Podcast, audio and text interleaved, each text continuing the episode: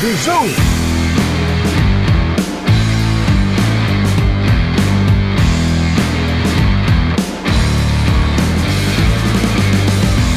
Sim, sim, sim. É a hora do bisu.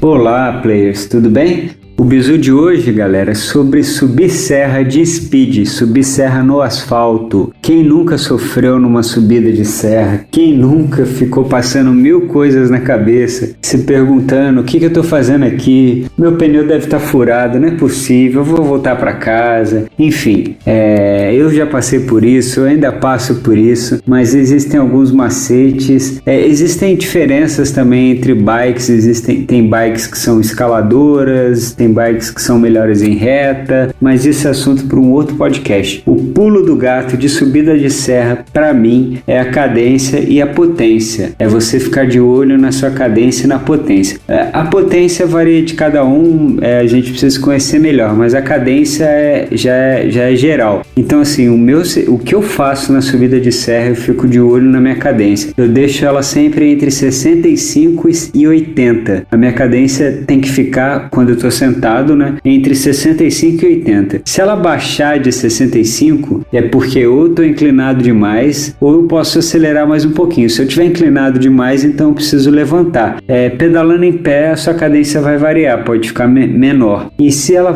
passar de 80, é porque provavelmente você está leve demais, então diminui aí, bota um pouquinho mais de peso. Mas o segredo, pulo do gato é esse: cadência entre 65 e 80. E aí, meu amigo, é só chegar no alto. Valeu, abraço.